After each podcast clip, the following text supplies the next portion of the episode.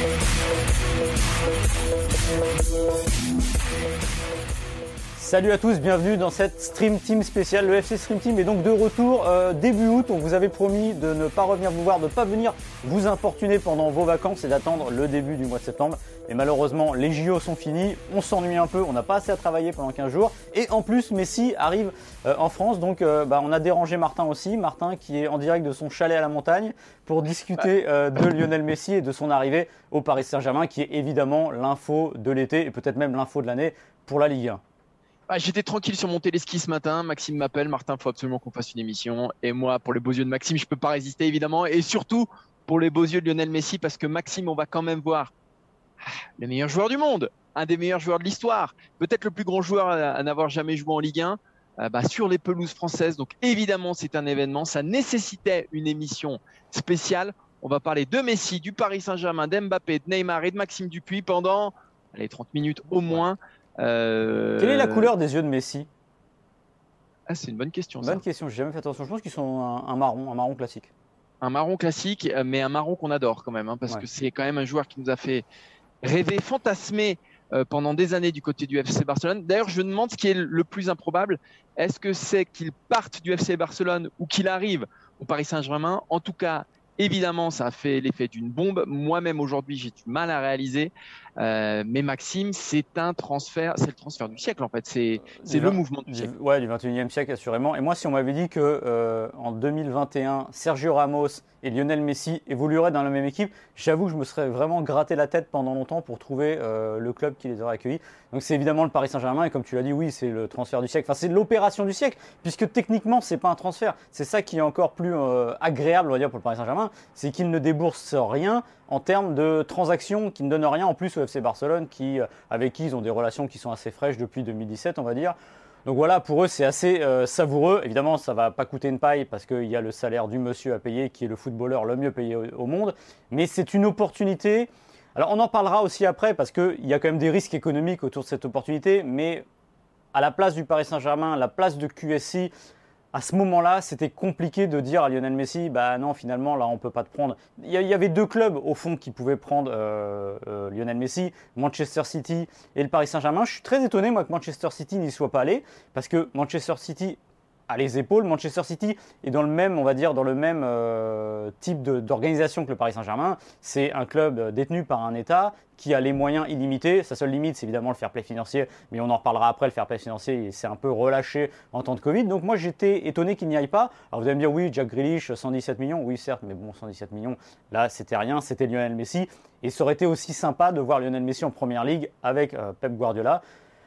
Tant pis pour eux, tant mieux pour la Ligue 1, tant mieux pour, le Paris Saint-Germain. On aura Lionel Messi en Ligue 1 pendant quelques années, donc c'est plutôt une bonne nouvelle et on va s'en réjouir et se poser les questions aussi qui sont tout autour de, son cas. Les conséquences sur le, trio offensif, parce que là, le trio offensif, il est monstrueux. On va se poser la question de savoir si ce trio offensif est le meilleur euh, dans lequel sûrement Messi a joué. Et pour être honnête, on va comparer avec la MSN de 2015 qui cassait tout. La MSN, donc Messi, Suarez, Neymar. Ensuite, Martin, on parlera euh, des conséquences à côté euh, de Messi au Paris Saint-Germain. On parlera évidemment des conséquences bah, pour la Ligue 1. On se demandera tout simplement est-ce que c'est une bonne nouvelle pour la Ligue 1 ou non? Parce que d'un côté, évidemment, d'avoir le meilleur joueur du monde sur les pelouses de Ligue 1 chaque week-end, on peut prendre ça, on peut ne prendre ça que du bon côté, mais ça déséquilibre aussi encore un peu plus la course au titre. Est-ce qu'il y a encore une course au titre? Voilà, c'est la question qu'on se posera. Et, on finira, Maxime, par euh, évoquer le cas de, bah, de Kylian Mbappé, auquel il ne reste qu'un an de contrat, on le rappelle. Ouais, moi je pense que Kylian Mbappé est content de jouer avec, Messi, parce que jouer avec Messi c'est très bien, mais je pense qu'il y a un mais, on le développera après, parce que il se retrouve plus dans la position Kylian Mbappé avec Lionel Messi de dire, pour le coup là, sans jeu de mots, c'est moi le Messi, tout tourne autour de moi, comme ça a été le cas euh, à la fin de saison précédente. Il l'a toujours dit, il veut des responsabilités, il veut être le numéro 1. On l'a vu en équipe de France où là, il a un peu poussé euh, ses responsabilités un peu trop.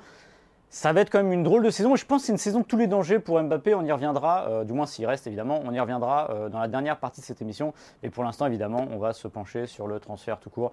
Messi est au Paris Saint-Germain et c'est tout bonnement exceptionnel pour le Paris Saint-Germain et pour la Ligue 1. Il faut se rendre compte de ce que c'est Messi au Paris Saint-Germain. Il y a, en 2011, Donc il y a 10 ans tout pile, QSI prenait les rênes du PSG et Robin Leproux, qui était alors encore président du Paris Saint-Germain pour quelques semaines, bah, il, il, parlait déjà Lionel Messi. On lui avait posé la question quel joueur il rêvait d'attirer au Paris Saint-Germain? Tout de suite, il a répondu Lionel Messi. Paris a mis 10 ans pour mettre la main sur lui. Il y a eu beaucoup, beaucoup, beaucoup de difficultés, beaucoup d'embûches.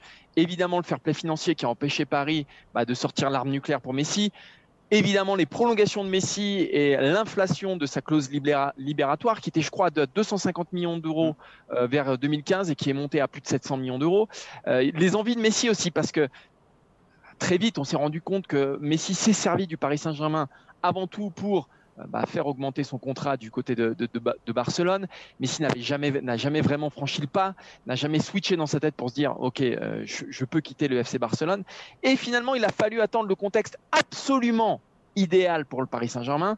Euh, il ne pouvait arriver qu'aujourd'hui. Pourquoi? Parce que un, crise du Covid, donc effondrement de certains clubs. Je pense évidemment et avant tout au FC Barcelone qui n'a plus les moyens tout simplement de payer Messi, mais aussi des potentiels concurrents qui auraient pu euh, s'écharper pour euh, signer euh, l'Argentin. Ça, c'est numéro un. Numéro deux, il y a aussi une fin d'aventure quelque part de Messi avec le FC Barcelone. On se souvient de 2020, l'an dernier, où Messi avait eu, des envies d'ailleurs, mais c'était Manchester City qui, qui, tenait la corde. Cette fois-ci, Manchester City est passé à autre chose. Donc le Paris Saint-Germain était toujours là. Bref, un contexte absolument idéal. Toutes les planètes se sont alignées. C'est pour ça que c'est allé très très vite parce qu'on se dit que faire un tel deal en si peu de temps, ça relève de l'exploit. Mais tout était réuni pour voir arriver euh, l'impensable, ce qu'on pensait finalement complètement improbable, parce que ça faisait dix ans que Paris tournait autour de Messi. Ils ne sont jamais arrivés à lui mettre la main. Ça valait le coup d'attendre, Maxime. Ouais, ça valait le coup d'attendre et ça a dû paraître long pour ceux qui étaient au Bourget euh, depuis lundi 9h du matin. Mais au fond, c'est d'une rapidité absolue pour un transfert de cet acabit. Euh, ça ne se passe pas comme ça, ça ne se passe jamais comme ça habituellement.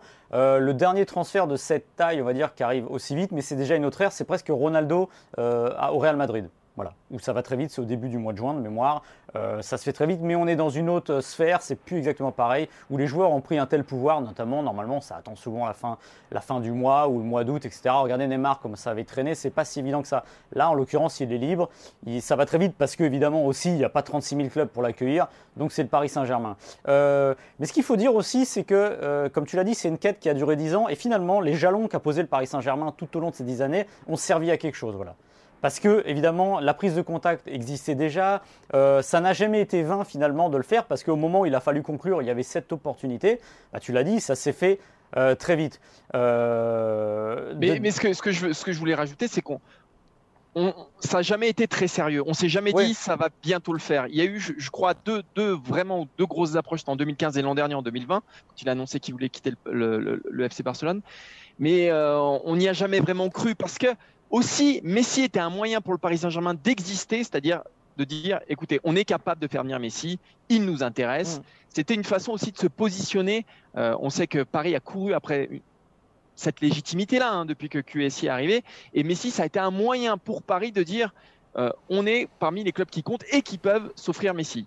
Euh, Messi, je l'ai dit tout à l'heure, s'est servi lui aussi du Paris Saint-Germain. Donc c'était un intérêt réciproque, mais jamais vraiment quelque chose de très concret. Non, et puis la, légitimité, le Paris Saint-Germain, c'était finalement commencer à se l'acheter avec Zlatan et Thiago Silva, qui étaient déjà, il faut revenir en 2012, ce sont d'énormes coups, mais c'est pas de la stature de Messi.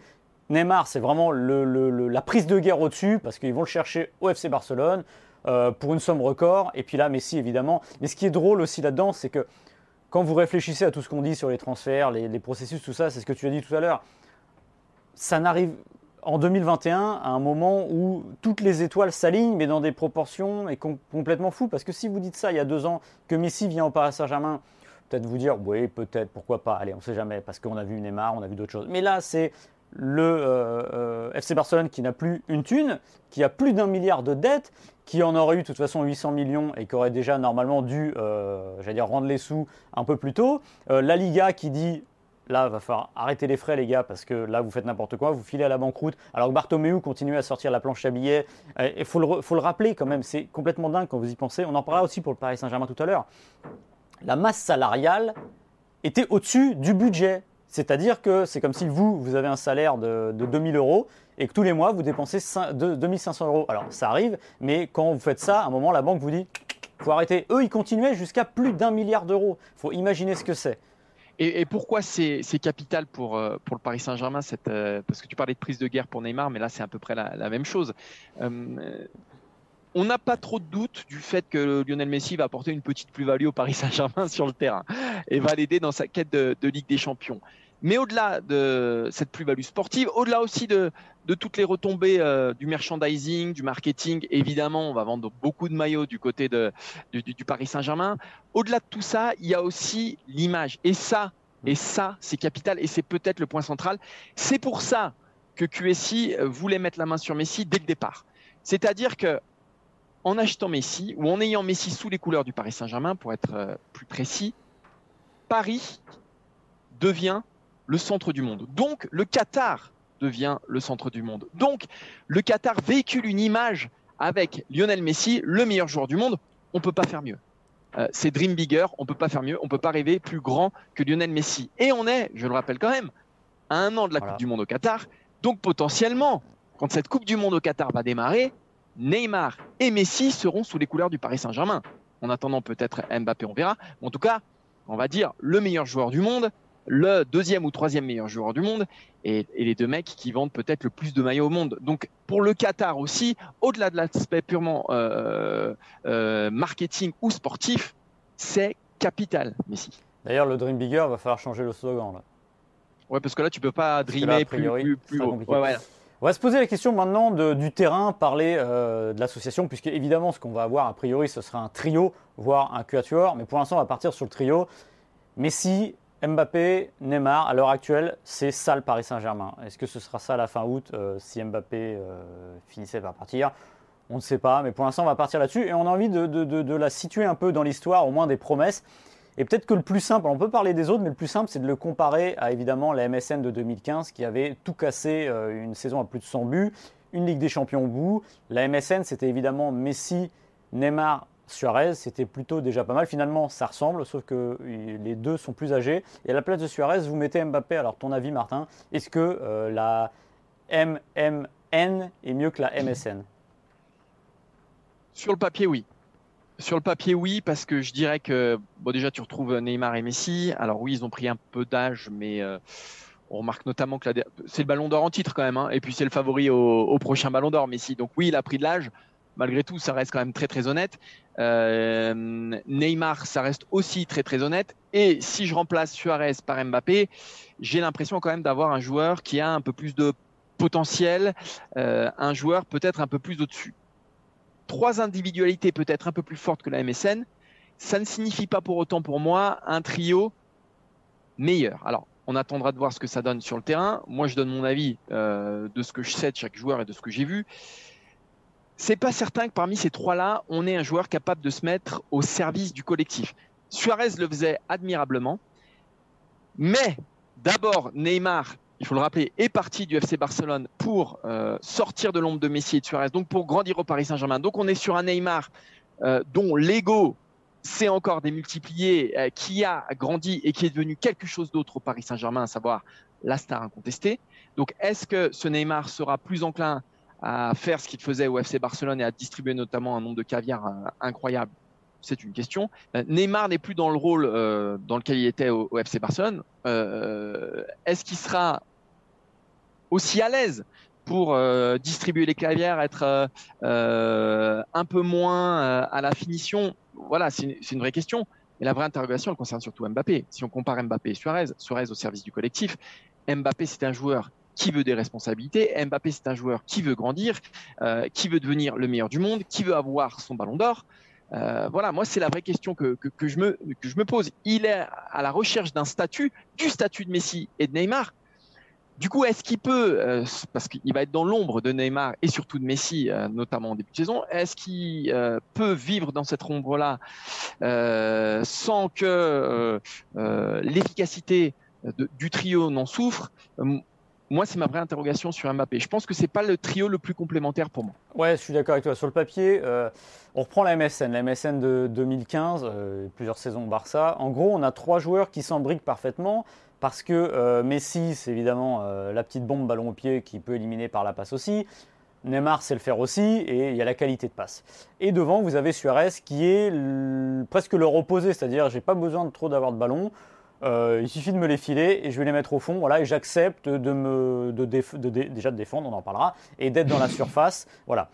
Je dis défendre, oui, parce que j'y pensais déjà. Euh, là, il y a trois joueurs qui potentiellement sur le travail défensif. Alors, on a vu par moments euh, que Mbappé ou Neymar s'arrachaient en Ligue des Champions pour le faire. Maintenant, au quotidien, vous acceptez potentiellement de jouer des matchs de Ligue 1 où vous avez trois joueurs qui ne vont faire à peu près aucun repli. Moi, Messi, je ne l'ai jamais vu se replier, tout simplement. Il marche, etc. Il va peut-être faire attention à aller faire le premier rideau pour faire pour le principe, mais on lui a jamais demandé et c'est bien normal, je dirais, parce que euh, autant qu'on garde sa lucidité offensive, euh, pour le reste, le Barça l'a compris, l'Argentine l'a compris. Maintenant, trois joueurs, c'est compliqué. Après, pour ce qui est de la, la complémentarité, c'est de voir aussi où ils vont jouer, tout simplement, parce que potentiellement. Euh, Mbappé, on l'a vu sur le côté gauche, c'était formidable. Euh, est-ce qu'il va vouloir aller jouer dans l'axe? Est-ce qu'on va le mettre dans l'axe? C'est une bonne question. Est-ce que ça peut être Messi en faux numéro 9 euh, Qui va aller à droite? Qui va aller à gauche? Voilà, il y a quand même une question qui va se poser. Et il faut faire attention à la liberté. On est bien placé pour le savoir. On l'a vu en équipe de France. On ne peut pas dire aux joueurs ça ne marche pas. On l'a vu cet été. Euh, liberté, faites ce que vous voulez, entendez-vous bien. Non, non, non, non. Il faudra donner des directives. Et ça, Pochettino va avoir un rôle important là-dessus parce qu'il va falloir décider de dire à Mbappé, par exemple, tu te mets dans l'axe, bah, peut-être qu'il dira oui, moi j'ai envie de jouer à gauche. Et c'est une situation quand même qui peut être un peu compliquée, il faut le reconnaître. Voilà. Euh, après, pour ce qui est de la différence ou des comparatifs avec la, MSN d'il y, a, maintenant 6 ans, c'est que oui, il y avait 6 ans de moins, euh, euh, mais je pense pas que, par exemple, Neymar, je pense pas qu'il soit forcément moins bon aujourd'hui. il s'est parfois un petit peu perdu, il y a eu des blessures, mais je pense qu'intrinsèquement, ça s'équivaut, il était plus jeune, il a gagné en bouteille. Est-ce que Messi est un peu moins fort? Ah oui, je pense quand même, il a vieilli, mais c'est vraiment, par le petit bout de la lorgnette, c'est peut-être 5%, mais euh, il est quand même 95% au-dessus des autres. Donc là, euh, il n'y a, pas, a pas trop de problème avec ça. Est-ce que Mbappé est un meilleur footballeur intrinsèquement que Suarez? La réponse est oui, évidemment. Mais en revanche, est-ce que tout ça va bien s'imbriquer? Le problème, c'est qu'on ne va pas le savoir tout de suite finalement, parce que la Ligue 1, euh, alors on pourrait avoir des, idées de se dire oui, ça marche moins bien, mais quand même en Ligue 1, euh, ça serait compliqué que ça ne marche pas avec ces trois-là, surtout vu ce qu'il y a en face. Euh, ce sera la Ligue des Champions, est-ce que ce sera dès le premier tour? Peut-être une ou deux fois, on verra, mais en tout cas, il faudra attendre, il faudra que ça se rôde. Mais en tout cas, oui, ce sera intéressant de voir parce que ce sont trois joueurs qui n'ont pas exactement les mêmes caractéristiques, mais qui sont passionnants sur le terrain. Parce qu'on le répète, Messi, c'est le meilleur joueur du monde de la décennie. Alors je sais qu'il va y avoir les pro-Ronaldo qui vont dire non. Ok, bon, peu importe, vous mettez un ou deux, peu importe. Euh, Neymar, à un moment, il a été le successeur, il a été le troisième. Il est plus vraiment, mais bon, on ne le sort pas du top 5, du top 6.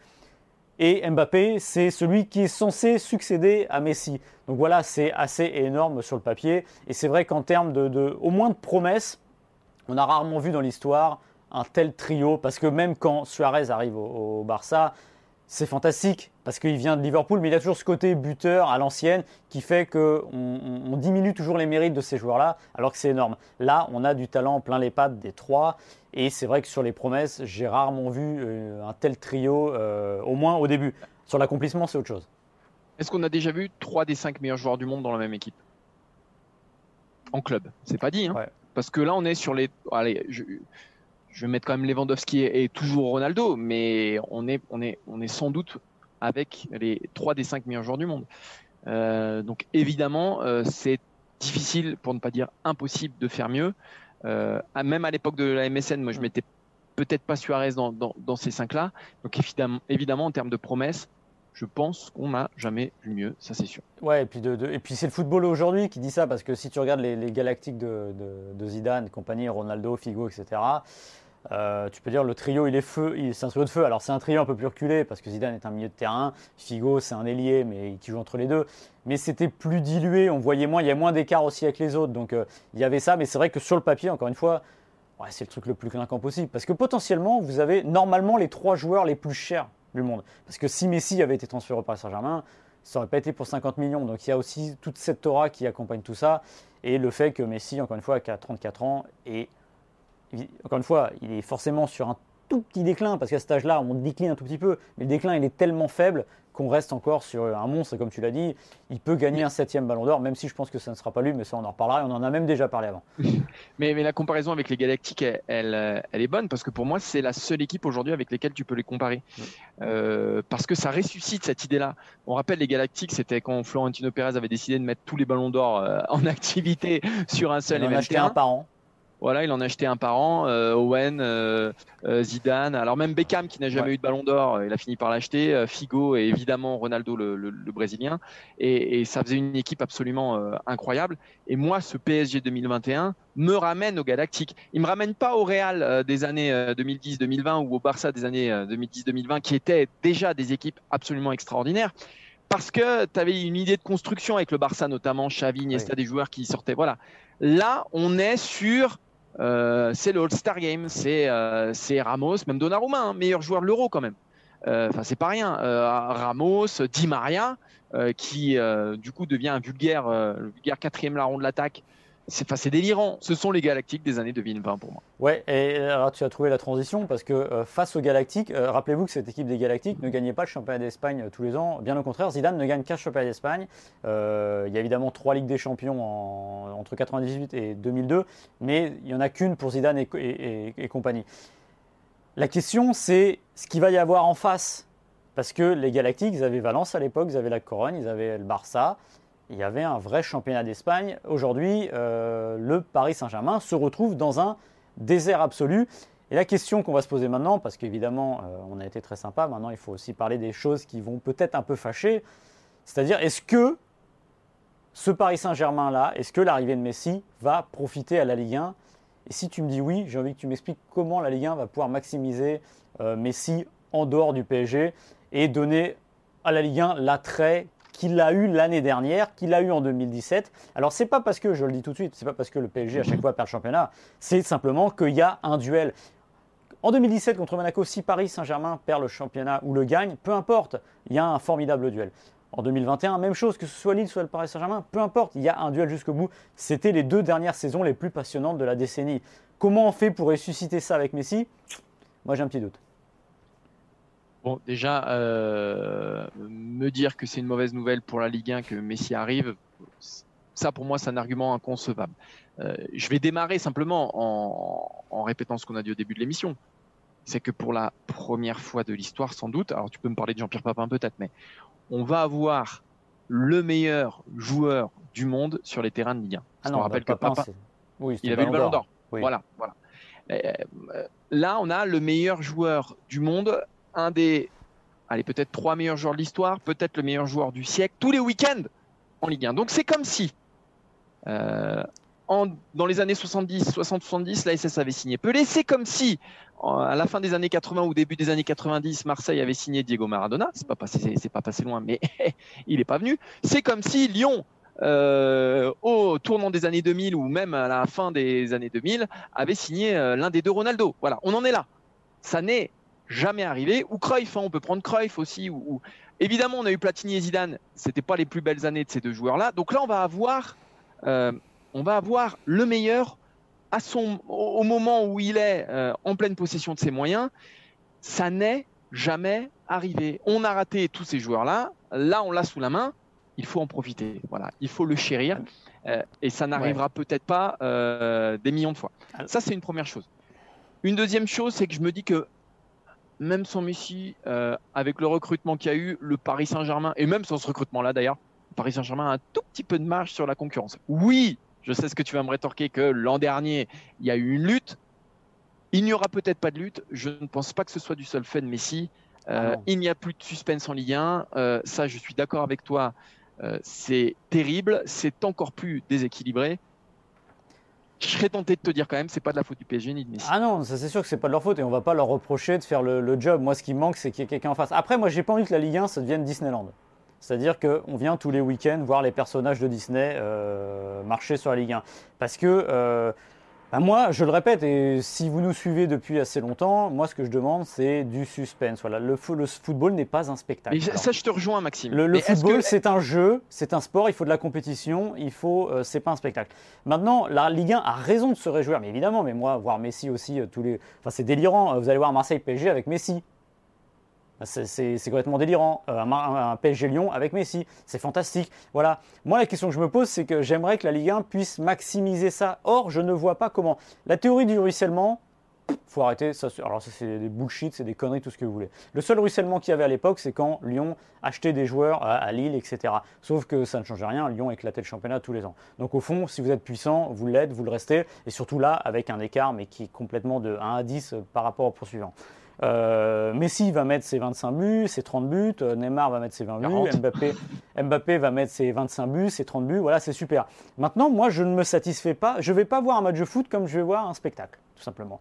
Euh, j'ai envie, une fois de temps en temps, c'est fantastique, un récital, mais de temps en temps, quand on aligne 6, 7, 8, 0, bah, c'était comme le championnat d'Espagne à l'époque, moi je le dis, à un moment, ça perd sa valeur et j'ai envie de voir en face. Alors, à qui la faute? Je le répète, oui, tu as raison, c'est pas le Paris Saint-Germain, c'est aussi aux autres. Maintenant, la question, et c'est la Ligue aussi qui doit se dire, mais comment on va attirer des investisseurs, des vrais, pas King Street, pas compagnie, qui viennent euh, faire les fossoyeurs des clubs, voilà. Parce que Lille, c'est fantastique si on fait l'année dernière, mais Lille, bah, toujours pareil, ils sont flingués par leur succès. Tous les clubs, c'est ainsi.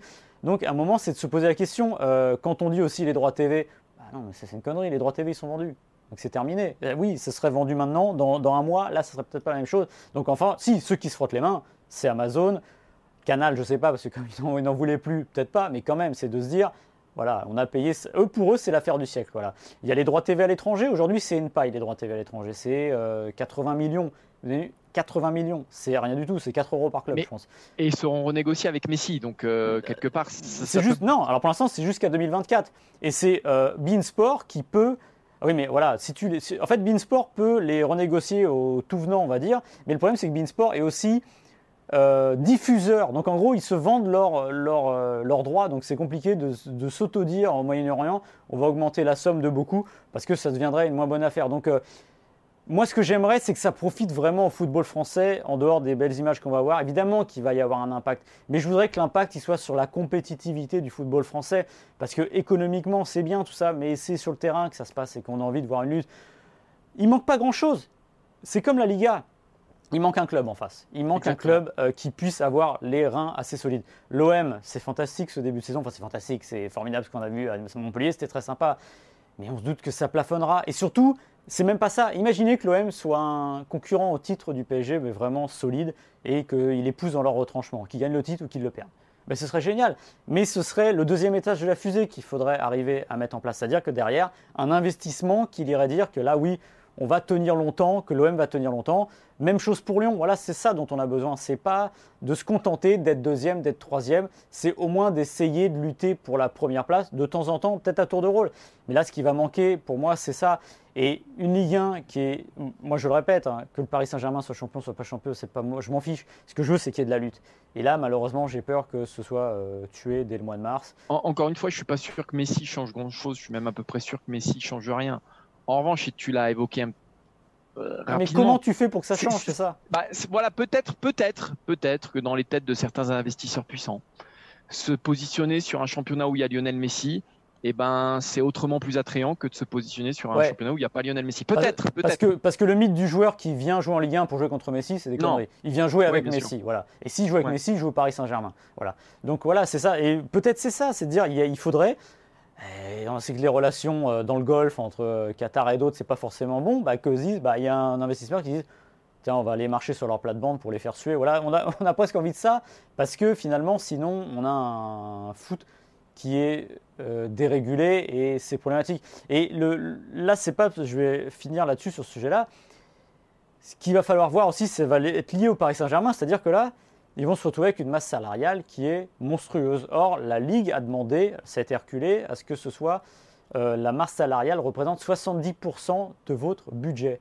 Donc là, je pense que le métier le plus compliqué du monde où vous avez plus de pression, c'est pas d'être cinquième tireur de penalty euh, en finale de Ligue des Champions au Paris Saint-Germain, c'est d'être comptable du PSG et d'être responsable de la cellule marketing. Parce que évidemment que le Paris Saint-Germain va trouver de nouveaux investissements, qu'il va y avoir des sponsors qui vont signer, qui vont venir. Parce que, parce que Messi, mais pour arriver à rentabiliser, tout ça, surtout si le Paris Saint-Germain continue à ne pas réussir à vendre, va falloir être costaud parce que le fair play financier, à un moment, il va revenir aussi et ils regarderont les dépenses et les, recettes. Donc là, euh, c'est pas que sur le terrain, c'est presque à côté que ça va être plus risqué pour le Paris Saint-Germain.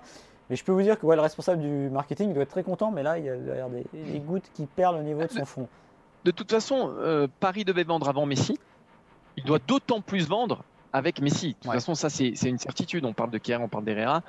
Euh, et on en vient à notre troisième sujet, Maxime. Eh oui, est-ce que, est que, la meilleure vente à faire pour le Paris Saint-Germain dans cet état actuel des choses Et c'est pas Kylian Mbappé, c'est évidemment la plus grosse valeur marchande. Et surtout, on le rappelle, Kylian Mbappé est libre au 31 décembre. C'est-à-dire que le 1er janvier 2022, euh, il peut s'engager dans n'importe quelle équipe gratuitement avec un gros salaire, une grosse prime à la signature. Donc lui, finalement, il a tout à gagner. Mais le Paris Saint-Germain, bah, s'il ne prolonge pas, euh, il a tout à perdre, enfin du moins tout à perdre. Il ne perdrait pas 180 euh, millions parce qu'avec une année de contrat, je ne pense pas que euh, Mbappé parte pour 180 millions. Mais il y a peut-être une petite centaine de millions qui ne seraient quand même pas négligeables parce que si le salaire de, Messi est autour de 40 millions, ça vous fait deux années et demie de salaire. Et il y a quelque chose qui est important à, préciser, c'est qu'on parlait souvent et à raison que le Paris Saint-Germain ne vendrait pas Kylian Mbappé cet été. C'était une pas question de perdre la face en fait. Il fallait garder Kylian Mbappé. Maintenant qu'il y a Lionel Messi, que Paris a fait le coup de l'année et qu'il s'est acheté encore une plus grande crédibilité, une plus forte aura au sein euh, de, l'Europe et du monde, un transfert de Kylian Mbappé n'aurait pas la même signification. Euh, alors je pense que du côté de Doha, on n'a pas envie de le vendre, euh, mais en termes juste d'image, ça n'aurait pas tout à fait la même signification, et j'en reviens là-dessus, et j'insiste là-dessus, mais l'image, c'est capital pour Doha. Donc peut-être qu'il y a une porte qui s'ouvre, euh, d'autant qu'on sait et qu'on voit bien qu'aujourd'hui Kylian Mbappé n'a pas envie de prolonger. Il y a une chose aussi, c'est que Kylian Mbappé a répété que ce qui comptait c'était le projet sportif, de voir comment on allait renforcer cette équipe du Paris Saint-Germain. C'est un argument qui ne tient plus. C'est un argument qui ne tient plus parce que quand tu as Sergio Ramos, Donnarumma, ouais.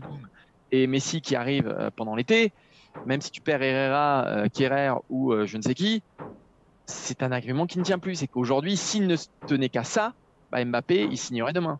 Il prolongerait demain. Ouais, il signerait demain. Et eh on l'a vu cet été, de toute façon, on était bien placé pour le savoir, de Munich à Bucarest en passant par Budapest, que euh, Mbappé est obsédé par autre chose. On le sait depuis très longtemps, les responsabilités. On l'a vu en équipe de France, il en a pris un peu trop par rapport à ce qu'il aurait dû faire, à mon humble avis. Et là, dans l'absolu, il se retrouve dans un Paris Saint-Germain où le numéro 1, euh, c'est Messi, le numéro 2, ça peut être lui, mais il va y avoir une connexion Messi-Neymar, évidente, parce que les deux s'entendent comme deux larrons en foire. Et euh, lui va se retrouver finalement ah, pas sur le côté, mais un peu de côté. Alors évidemment, le Paris Saint-Germain a besoin d'un Mbappé, et tant mieux s'il est là, mais il va se poser la question de la répartition des tâches.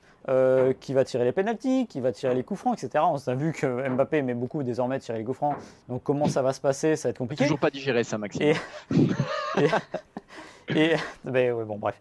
Et, euh, et surtout, surtout c'est, euh, il va falloir penser à quelque chose. La saison qui s'ouvre, c'est le retour du public au Paris Saint-Germain dans le Parc des Princes. La jauge est à 100% pour l'instant. Euh, Mbappé ne veut pas prolonger au Paris Saint-Germain. Pour un supporter du PSG, c'est compliqué à accepter. Euh, Messi arrive. Messi devient forcément l'attrait numéro un, le chouchou du, public, parce que c'est Messi, voilà, tout simplement. Il n'y a pas un club au monde où on reprocherait à Messi d'être Messi, à part peut-être au Real Madrid, mais je pense que très vite il sera accepté dans les tribunes. Euh, au moindre faux pas, à la moindre rumeur, je pense que Mbappé peut être pris en grippe par le public, tout simplement. Parce qu'ils euh, ne vont pas accepter de voir que ce joueur-là n'accepte pas de prolonger. Comme tu l'as dit, il a dit c'est le projet sportif, il faut renforcer l'équipe.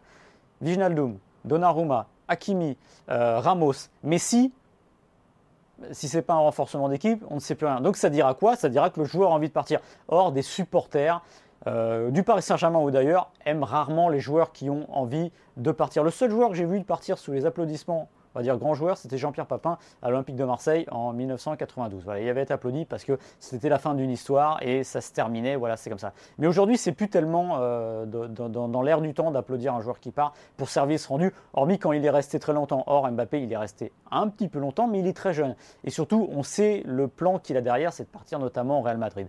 Donc ça pourrait être assez compliqué si jamais euh, bah, il y avait une petite fausse note. Voilà. Le problème aussi pour euh, Mbappé cet été, c'est que oui, il veut rejoindre a priori le Real Madrid, mais le Real Madrid, il a les poches vides. Euh, Florentino Pérez l'avait dit au moment de la Super League, il n'y a plus rien, il n'y a, que dalle dans les caisses du club. Donc l'intérêt du Real Madrid, bah, c'est d'attendre, de le récupérer sur un plateau. Mais est-ce que c'est l'intérêt de Mbappé? C'est compliqué. Donc Mbappé, il se retrouve quand même dans une saison qui est pour moi la saison de tous les dangers. Parce que, encore une fois, entre cette position qui va être euh, je ne prolonge pas, donc je vais partir l'été prochain, Messi qui est arrivé, qui devient le numéro 1, le public qui va évidemment en avoir Dieu pour Messi et qui va peut-être lui reprocher le moins de ses faux pas parce que le public saura qu'il a envie de partir et qui ne rend pas au club finalement ce qu'il serait peut-être en droit de rendre, bah, ça va être assez compliqué ça va être passionnant à suivre surtout. Après, il faut se mettre aussi à la place d'Mbappé. Moi, j'ai envie de, pas de le défendre, mais, de me mettre à sa place. C'est-à-dire que le Paris Saint-Germain, l'an dernier, a vécu sur les, sur les exploits d'Mbappé. Euh, c'est lui qui les a tirés d'affaire en huitième de finale, en quart de finale face au FC Barcelone, face au Bayern Munich. Il faut se souvenir de ces moments-là. C'est-à-dire qu'on n'avait jamais vu un Mbappé aussi fort en club au moins euh, ah que lors de cette, euh, de cette campagne de, de Ligue des Champions tu finis une, saison où tu es très fort. Alors oui, tu n'es pas champion de France, mais bon, tu es très fort. Tu es meilleur buteur du championnat. Euh, tu es, allez, l'un des meilleurs. Ah, pour ne pas dire le. Au fond, il a fait le tour. Oui, oui, mais tu, es l'un des meilleurs joueurs de, Ligue des Champions. Euh, tu as sorti ton équipe d'une crise qui aurait pu être euh, une crise sportive qui aurait pu être voilà, parce que tu sors en huitième de finale contre le FC Barcelone ou en quart, ou, alors que ça se passe bien, pas bien en championnat. Et arrive l'été et tu vois débarquer dans ce club dont tu es censé devenir l'étendard très très vite, le meilleur joueur du monde. Je comprends que de son point de vue, ça puisse être difficile à avaler. Ça, je, peux le comprendre. Euh, après, il y a évidemment cette histoire de prolongation qui a aussi brouillé le jeu, brouillé les pistes. Euh, après, je pense que ça n'aurait rien changé, même s'il avait prolongé, Paris se serait jeté sur l'opportunité. Mais si, je comprends que ça brouille son image, je comprends que ça puisse le mettre en difficulté à un moment dans la saison. Mais je comprends aussi sa position à lui, qui est de se dire, là, euh, peut-être qu'on ne fait pas tout au Paris Saint-Germain pour mettre à la place où je devrais être. Ouais, alors, ouais, ça, bah, encore une fois, ça, me fait penser aux actes de dire je veux des responsabilités. À un moment, il faut que ça se fasse. Les choses doivent bah, se faire naturellement. Et pour lui, elles se sont faites naturellement, Maxime. oui, oui, mais qu'est-ce que tu veux faire quand Messi arrive? C'est-à-dire que tu, bah, n'importe quel footballeur devrait au moins un peu s'incliner et peut-être se dire bah, finalement Messi il a 34 ans et moi je suis le futur. Moi quand Messi arrêtera, j'aurai peut-être 25, euh, 26 ans et je serai encore au top. Donc voilà, à la rigueur, moi ce qu'il faudrait c'est éclaircir tout maintenant. C'est dire je veux rester, je veux partir ou dire carrément je reste. Il y a des gens très intelligents à côté de lui autour de la com, dire de toute façon s'il ne prolonge pas, on sait pourquoi. Donc peut-être crever l'abcès et dire je partirai à la fin de saison, je veux profiter, ça va être avec Messi, etc. il dira ce qu'il veut, mais au moins je pense que ça pourrait aider. Parce que là, le silence, le silence, il va être pesant pendant très longtemps, ou dire ce À moins qu'il hésite vraiment. À moins qu'il hésite vraiment. Peut-être. Peut-être. Peut-être. Mais ce qui est sûr, c'est que, l'arrivée de Messi, et au-delà de l'arrivée de Messi, l'arrivée aussi de Sergio Ramos, euh, l'arrivée de ces caractères-là, de ces joueurs-là, avec leur palmarès, avec ce qu'ils ont accompli depuis 10, euh, voire un peu plus, 15 ans, euh, et ben ça redistribue, comme l'arrivée de Benzema en équipe de France en fait, hein, mm. ça redistribue aussi euh, bah, les cartes. Il y a des, il y a un pouvoir qui doit être partagé, il y a, il y a une géopolitique du vestiaire qui va être transformée. Et Mbappé, c'est certain que l'arrivée de ces joueurs-là, et eh ben ça diminue un petit peu euh, voilà son influence au sein du, Paris Saint-Germain. Ça c'est une certitude.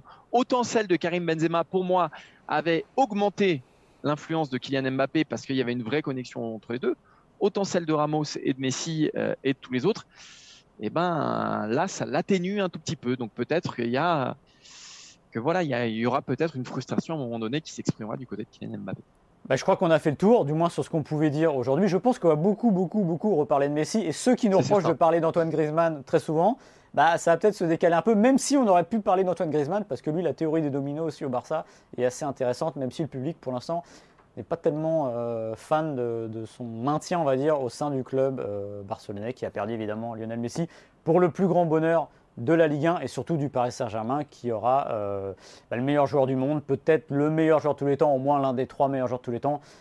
Au Parc des Princes tous les 15 jours, c'est plutôt pas mal.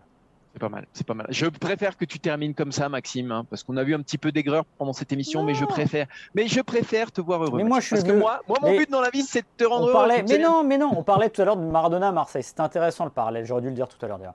Sauf que si Maradona était arrivé à Marseille, ça donnait pas euh, titre automatiquement gagné pour l'OM.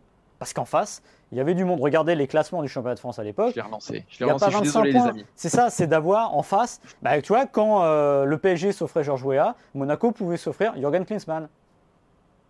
Moi, c'est ça que je veux. Je veux de la compétitivité. Je veux que ça, tu vois, je veux que ça cogne un peu. voilà.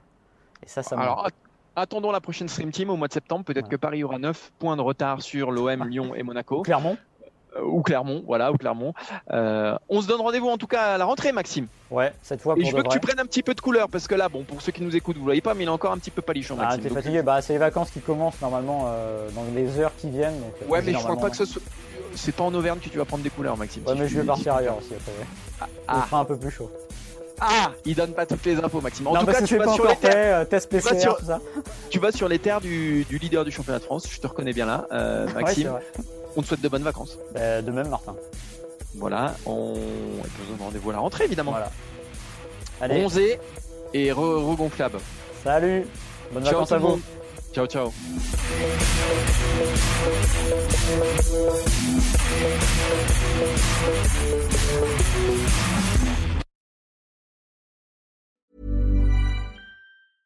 Flexibility is great. That's why there's yoga. Flexibility for your insurance coverage is great too. That's why there's United Healthcare Insurance Plans. Underwritten by Golden Rule Insurance Company, United Healthcare Insurance Plans offer flexible, budget friendly coverage for medical, vision, dental, and more. One of these plans may be right for you if you're, say, between jobs, coming off your parents' plan, turning a side hustle into a full hustle, or even missed open enrollment. Want more flexibility? Find out more about United Healthcare Insurance Plans at uh1.com.